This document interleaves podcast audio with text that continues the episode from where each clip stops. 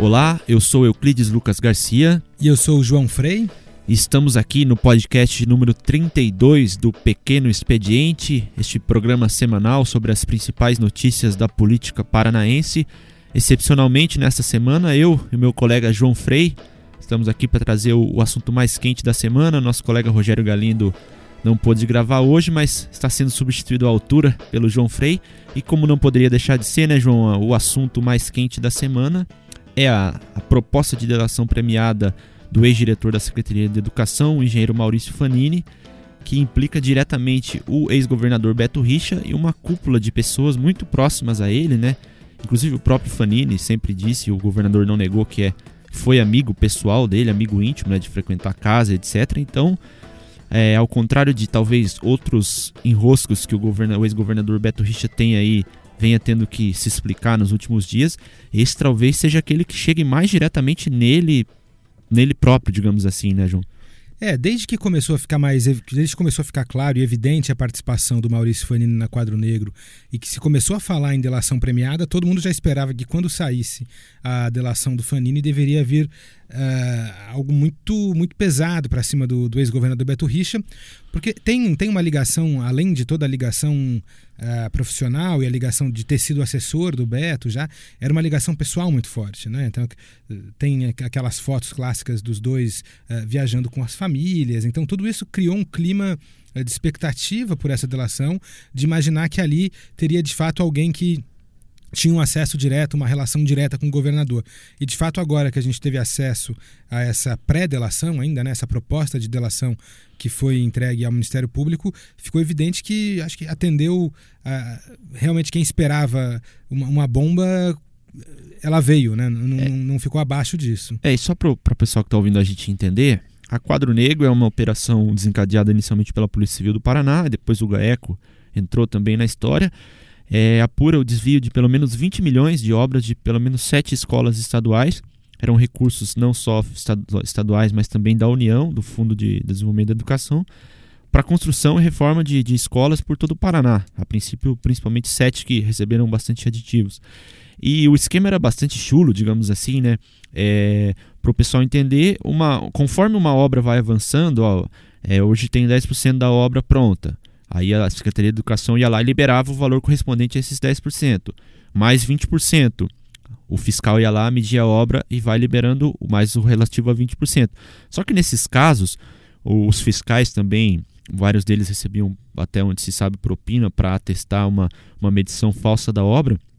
Escolas que praticamente estavam no chão, 0, 1, 2% de obra em andamento, o pagamento feito à construtora Valor, que é a principal construtora envolvida nesse caso, era relativa a 90%, 95% da obra, ou seja, é, obras que foram praticamente todas pagas estão no chão. E além do valor do contrato original, é, havia aditivos à obra, ou seja, uma obra que não saiu do, do chão ainda recebia aditivos por motivos que eram alegados para os fiscais, etc. E pelo menos 6 milhões de reais em aditivos, além do valor original dos contratos, foram pagos à construtora Valor. E esse dinheiro, então, é, desviado da obra de escolas, era então repassado ao Maurício Fanini, que então distribuía politicamente esses recursos aí, segundo ele, sobretudo para campanhas eleitorais. E como a gente vinha dizendo, a proximidade do Maurício Fanini, é, ele próprio diz nessa pré-delação, ele é amigo do Beto Richa desde 83. Os dois cursaram a faculdade de engenharia juntos. E a vida profissional, digamos assim, entre eles começou a se cruzar quando o Beto o convidou para entrar na prefeitura de Curitiba. O Beto era vice-prefeito na, na, na, gestão do Cássio. E como vice-prefeito, ele também acumulou a Secretaria de Obras. E neste momento, o Fanini, convidado por ele, passou a ser diretor da Secretaria de Obras. E então começou a relação entre eles se estendeu até hoje, aí, até o, o Fanini ser exonerado da Secretaria de Educação quando estourou a quadro negro, ou seja, não é uma relação distante como ele em outros momentos que, que, que houve casos de corrupção para, é, tentou transparecer, como por exemplo o Luiz Abi, que era um primo, ele chamou de parente distante, um primo distante que não tinha cargo no governo. O Fanini não, até pelas fotos que havia entre eles, etc. Era uma proximidade que ele próprio não, procurou não negar porque ele não tinha como negar o óbvio, né? É, tanto que mudou um pouco o discurso do, do governador, não foi, como você disse, o discurso da distância. Dessa vez ele a retórica que ele usa é a retórica da traição, né?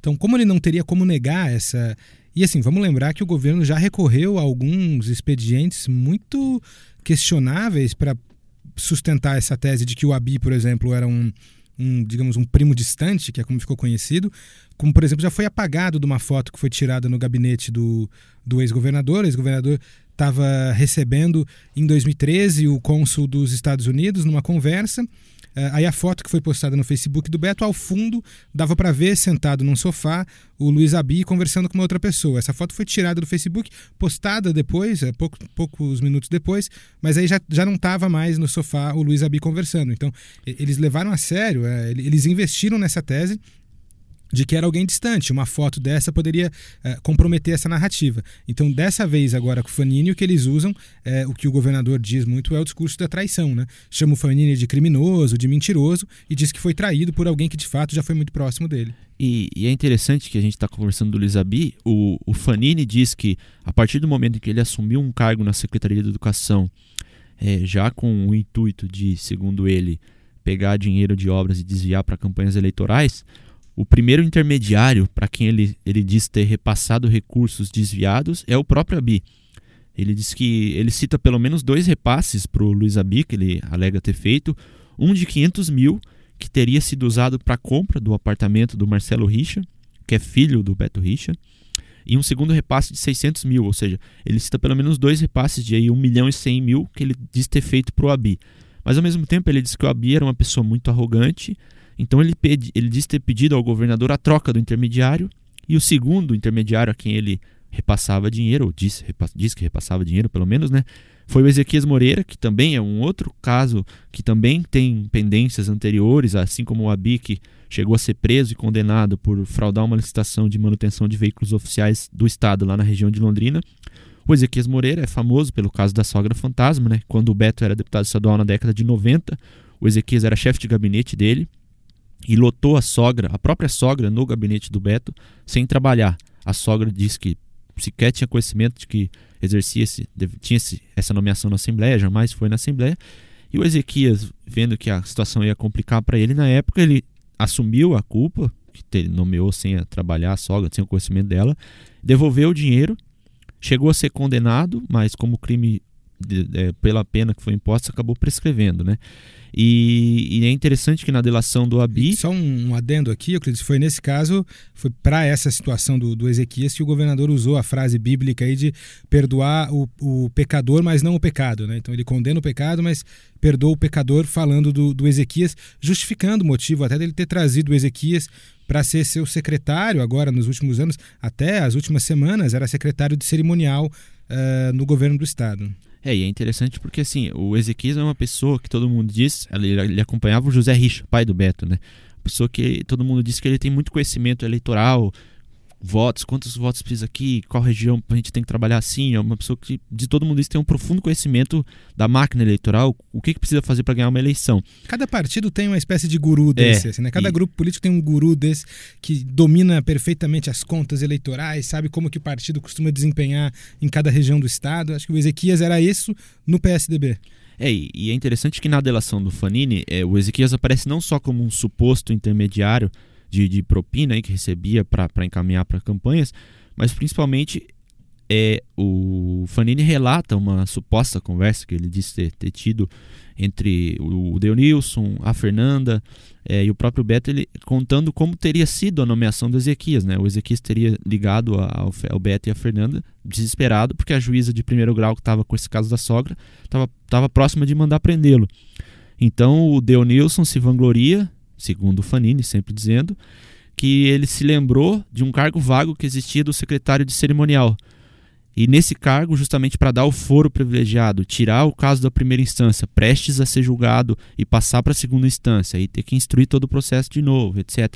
E jogar lá para frente uma eventual prisão do Ezequias, que, como a gente sabe, acabou não ocorrendo, o caso prescreveu. E, e esse caso também é citado como ocorreu essa nomeação do Ezequias. E ele também cita posteriormente um terceiro intermediário, que depois da atuação do Ezequias veio a ser o empresário Jorge Aterino, que também já apareceu em outros problemas. Por exemplo, se a gente for ver a Operação Superagui, ele aparece como problemas no, de uma licença ambiental concedida pelo IAP no litoral para a construção de um pátio de caminhões que envolvia supostamente um benefício para empresas da família do Beto Richa. Também teria sido receptor de propina da Odebrecht na campanha de reeleição do Beto Richa. Ou seja, são pessoas, são figuras que a gente até fez uma matéria, a gente chamando de figuras carimbadas, que são além de ser recorrentes, são figuras muito próximas ao governador. Né? É difícil descolá-las nesse momento, né? uma delação, uma pré-delação nesse caso. Ainda precisa de homologação, mas a imagem já arranha já, já de início, né, João? É, uma coisa que eu acho que ficou. É, uma novidade que traz essa delação do Fanini, além de comprovar muita coisa que já vinha sendo dito em outras em outras delações, em outras denúncias, coisas que já a imprensa já, já, vinha, já vinha cobrindo, é, é como a antiguidade dessas relações e a antiguidade, vamos dizer assim, chamados esquemas. Né? O, o Fanini, que trabalhou com o Beto em 2000, desde 2001 na prefeitura, cita que lá na prefeitura já, ainda antes de, de, de virar de fato o prefeito, já existia o, o governador, ex-governador, né? então não era, não era nem prefeito, ainda vice-prefeito, eles já tinham ali um esquema de, de desvio de verba também para financiamento de campanha.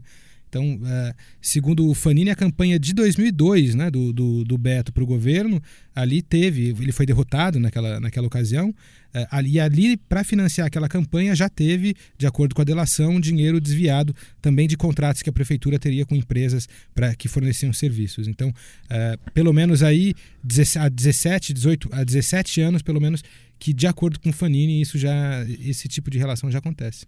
É, e ele cita também que durante o após a, esse período inicial eles tiveram um desentendimento e durante todo o período que o Beto foi prefeito segundo ele não relata nenhum caso e essa relação volta a se aproximar na eleição do Beto depois de, de governador em 2010 e aí sim ele é indicado por um cargo na no, no governo do estado na secretaria de educação e, e, e já também reinicia digamos assim essa coleta de propina porque ele cita a gente estava muito focado na questão da valor é, que era a principal é a principal empreiteira envolvida na quadro negro, mas ele cita que para a eleição do Luciano Dutti, que foi vice do Beto e era o apoiado por ele na eleição para prefeito de Curitiba em 2012, pelo menos nove empreiteiras foram contatadas para, por meio de Caixa 2, apoiar e financiar a tentativa de reeleição do prefeito Luciano Dutti, que acabou não se concretizando, ele perdeu para o Fruit ainda no, no, primeiro turno, ele chegou aí para o segundo.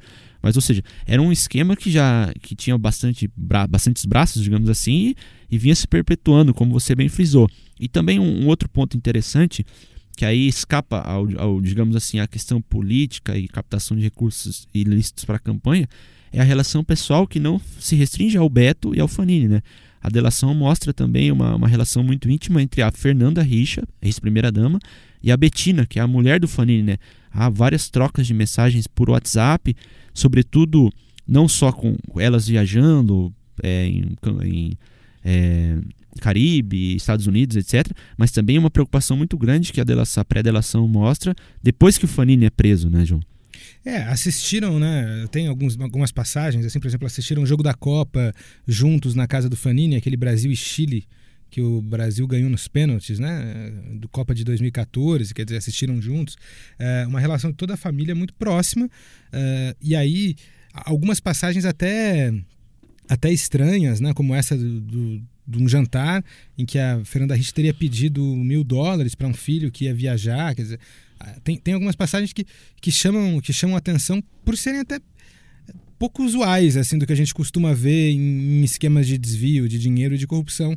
Eu acho que a que mais para mim pelo menos chamou atenção foi essa questão do, desse pedido meio, meio esquisito de mil dólares durante um jantar para o filho que ia viajar no dia seguinte. É, inclusive esse é um dos pontos que o Beto e as pessoas próximas a ele tentam usar para desconstruir a, a pré-delação ou a tentativa de delação do Fanini que a gente sabe que o Beto já não precisa de pedir mil dólares para ninguém, né? Porque é uma quantia muito irrisória, o patrimônio dele está declarado nas prestações de contas para a campanha eleitoral, ele tem que dizer, abrir o imposto de renda dele, a gente sabe que ele não precisa de mil dólares, e essa é uma justificativa que ele dá para tentar desconstruir a, o que diz o Fanini, né? Ele diz que jamais precisaria pedir mil dólares para quem quer que fosse, né? E e também é outro ponto interessante envolvendo a Fernanda é que após a prisão do Fanini, que o, o esquema passou a ser investigado pelo Ministério Público, pela Polícia Civil, e ele acabou de fato indo preso, há várias trocas de mensagens entre ela e a mulher do Fanini, em que ela diz que eu e o Beto amamos vocês, fique, tente manter a serenidade, se acalme, etc. E é, ou seja, a, na leitura do Fanini da esposa era uma tentativa de evitar que ele fizesse o que está fazendo agora, né? Que é a delação ou tentativa de delação por enquanto. E né? depois, quando ele fica preso por um período maior do que imaginavam que ia ficar, uma, uma certa mágoa né, da, da, esposa dele com, com, com, com, a Fernanda, com a Fernanda Rich, com o Beto, também numa mensagem de WhatsApp é, fazendo um desabafo, dizendo que a situação é muito difícil, enfim, é, você percebe uma certa mágoa porque não teria havido nenhuma, nenhum tipo de interferência ou de ajuda do governo. Eu acho que esse é outro ponto, essa interferência é um outro ponto importante da, da delação. Uh, por exemplo, o Fanini relata ter ficado que ficou sabendo da, da própria prisão dias antes que, se, que seria preso. Tem outras passagens que aparecem essa, essa tentativa do grupo ali de, de interferir nas investigações em como a justiça caminhava. Uh, eu acho que esse também é um, é um, assunto porque desde que estourou a quadro negro um dos principais argumentos do governo tem sido dizer não nós é que iniciamos a investigação foi a nossa polícia civil que iniciou a investigação e fez as primeiras prisões já nessa delação a gente percebe que apesar disso, de fato foi a Polícia Civil, foi o NURSE, apesar disso, é, o governo, pelo menos com o que tem ali nos termos dessa pré-delação, tentou agir de certa forma, não o governo, mas esse núcleo que, que compunha ali em, em, em torno do ex-governador Beto Richa, para tentar ou uh, falam em alguns momentos em apagar, em apagar fotos, apagar mensagens que poderiam incriminar, enfim, de fato interferir nas investigações. Né? É, e o próprio governador, ele foi à, RPC na, no dia seguinte que, que vazou a, a pré-delação e ele não negou ter conversado com o Fanini quando o Fanini tomou ciência de que ia ser preso. Ele próprio, ele Beto admitiu que, que houve essa conversa de fato e segundo ele diz, diz que era um caso da Polícia Civil que ele jamais poderia interferir. Ao contrário do que o Fanini diz, ele disse que o Beto é, teria dito a ele que era uma uma prisão para dar uma satisfação à imprensa e à opinião pública, que a pressão estava muito grande, e que ele iria ficar dois dias e logo ia sair. E isso não foi o que aconteceu, né? ele ficou cinco dias preso, houve a prorrogação da prisão por mais cinco dias, e aí sim ele saiu da prisão neste primeiro momento, e ele relata que, ah, por orientação do Beto, passou a receber a partir de então um salário de 12 mil reais de empresários indicados pelo Beto, e, e recebeu esse salário por quase dois anos até cair completamente em desgraça, digamos assim, e ser preso em setembro do ano passado por lavagem de dinheiro. E, e ele está preso até hoje. E só para a gente avançar um pouquinho, para o pessoal entender, é uma situação bastante complicada agora, porque, é, como a gente vem dizendo, é uma pré-delação, uma tentativa de delação que ele ofereceu para a Procuradoria-Geral da República, porque, como o Beto é governador, era governador, o caso tramitava no Superior Tribunal de Justiça, o STJ e houve a renúncia por parte do Beto para disputar a eleição, ou seja, ele perdeu o foro privilegiado. E com essa perda do foro privilegiado e a, tanto a, a, decisão do Supremo de restringir o foro, o foro de autoridades para casos enquanto ela estava exercendo o mandato relativos ao mandato, agora é uma situação bastante complicada, porque o processo, a Raquel Dodge, que é a Procuradora-Geral da República, pode decidir continuar com o caso por lá ou pode remeter o caso para a Justiça Estadual.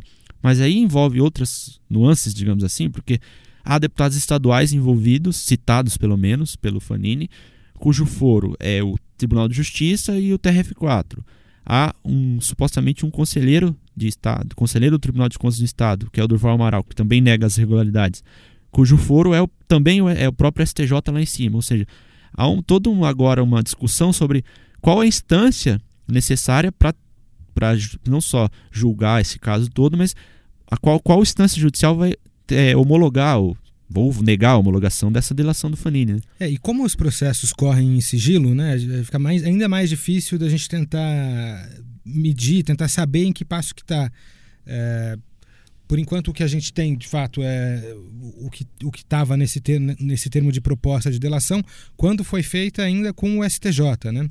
Então agora todos os passos assim, a gente consegue desenhar cenários possíveis, mas saber exatamente uh, onde está, em, em, que estágio está, aí o sigilo sobre o, sobre, o, sobre o processo complica um pouco esse acompanhamento. E, um outro aspecto que é importante a gente tratar também, né, João, é o, são os, os, reflexos na esfera judicial, mas também na esfera política eleitoral, principalmente. Né? O, o Beto é, digamos assim, ao lado do Requião, o principal candidato a, a, a uma das duas cadeiras ao Senado, que o Paraná vai vai eleger em outubro próximo. E a gente sabe que uma, uma delação desse, desse tamanho, uma tentativa de delação por enquanto desse tamanho, é, arranha bastante a imagem do governador, que já vinha aí com um desgaste muito grande há algumas semanas, seja pela, pelo áudio que veio à tona do então chefe de gabinete, secretário de comunicação do estado, Eunilson Rodo, é, supostamente tentando direcionar uma licitação da PR-323 lá no noroeste do estado. Posteriormente, os vídeos do Eduardo Lopes de Souza, dono da Valor, reafirmando uma série de coisas também implicando em doações de caixa 2, no desvio na, na própria quadro negro. E agora essa tentativa de delação do Fanini. Isso aí, a, ainda não é, digamos, véspera, bem véspera de eleição, mas a gente está há pouco tempo. Nós estamos no mês 6, estamos há quatro meses da eleição. Isso certamente por adversário será usado e é preciso medir também o impacto que isso vai ter na candidatura do próprio Beto Richa, né? Se a gente lembrar, Euclides, no dia 6 de abril, aquele dia, uma, sexta-feira ensolarada, a gente estava lá no Palácio Iguaçu, eu e você também estava lá, cobrindo a, a cerimônia de posse do cargo do Beto, a cerimônia de, de transmissão do cargo do Beto Richa para a atual governadora Cida Borghetti. O clima lá era de um fim de governo quase apoteótico. Assim, né? Tava todo mundo celebrando o fim de um governo, comemorando os resultados do governo, apresentando o que eles chamavam de bons momentos que vieram depois do ajuste fiscal.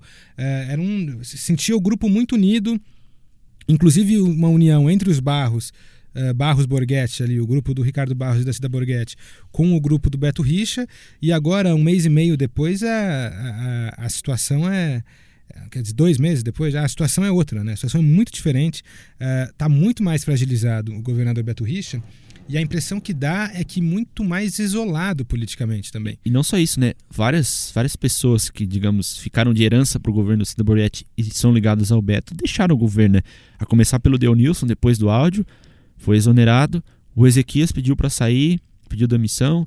O Juraci Barbosa, que é o foi um dos tesoureiros do PSDB na, nas campanhas do Beto, também pediu para sair. Há boatos que a Fernanda Richa não, não, não fica mais além do fim desse mês também para ir para a campanha, ou seja, todo o também núcleo. O Fernando Guignoni, que está na Secretaria de, lá de Administração e Previdência, se não me engano, Isso. também está já essa conversa de que deve sair em breve. Então, realmente, desculpa te cortar aqui, mas toda aquela promessa que a gente viu de um governo de continuidade uh, não durou dois meses, né? É, e essas medidas para Cida que quer tentar se reeleger, ela não, não vejo muito efeito prático, mas ela criou aquele núcleo anticorrupção, etc.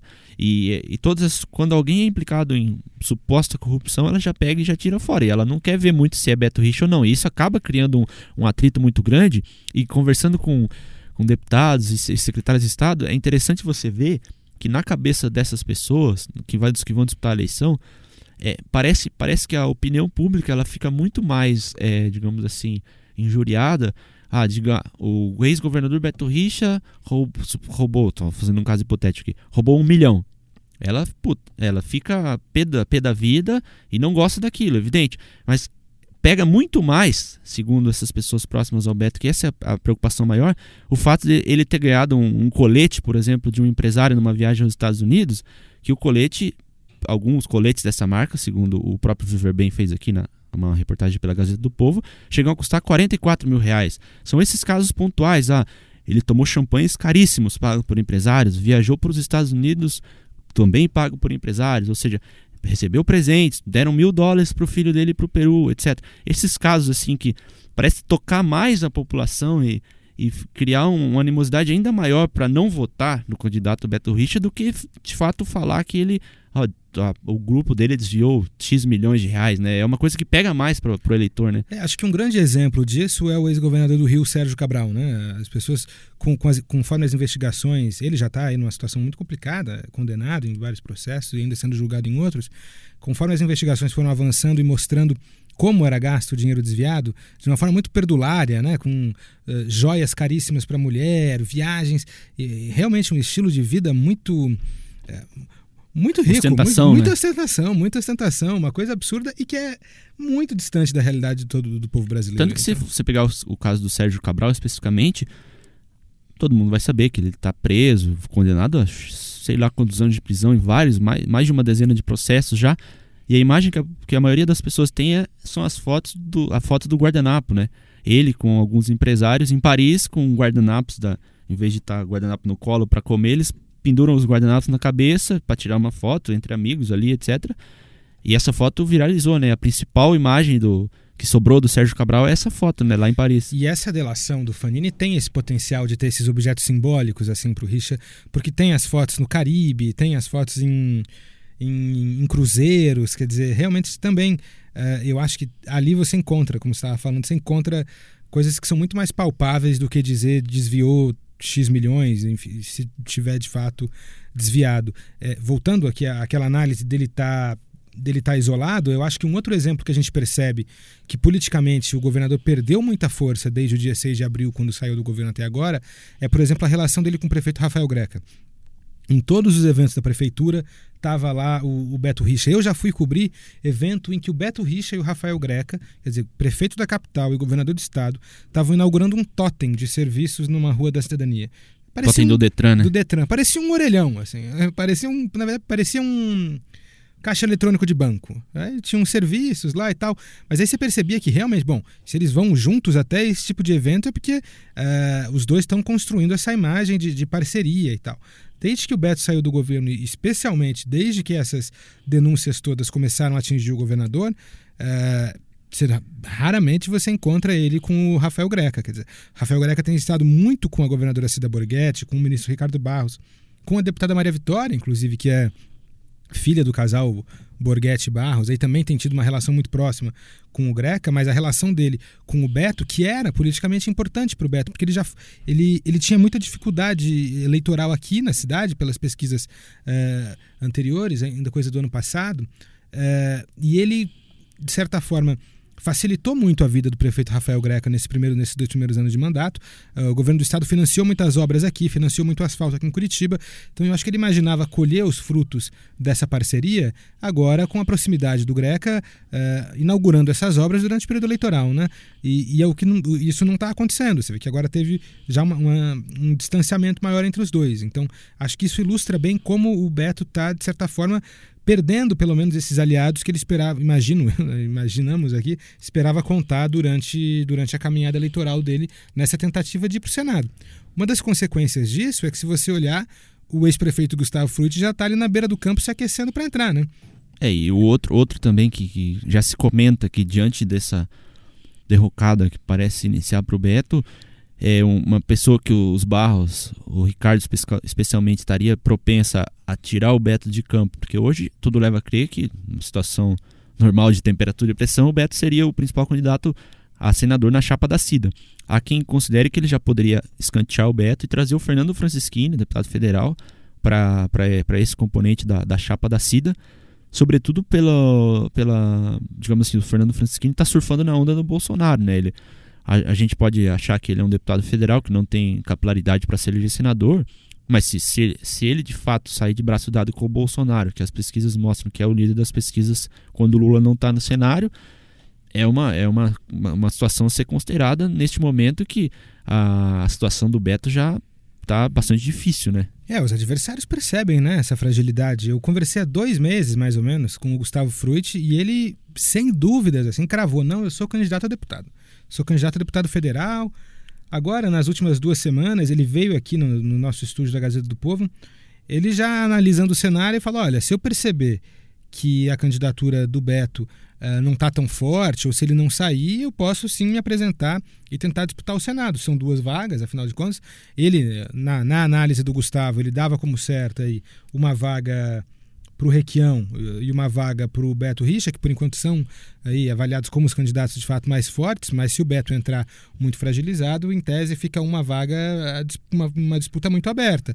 E aí é nessa vaga que tem bastante gente de olho, o Francisquini, o Fruit, como a gente falou, enfim. A, político é um, é um animal muito vivo, né? Eles não esperam, não vão esperar, não vão fazer luto nenhum pro, pro Beto. Se ele não conseguir viabilizar isso, vão tentar mesmo pegar essa vaga do Senado.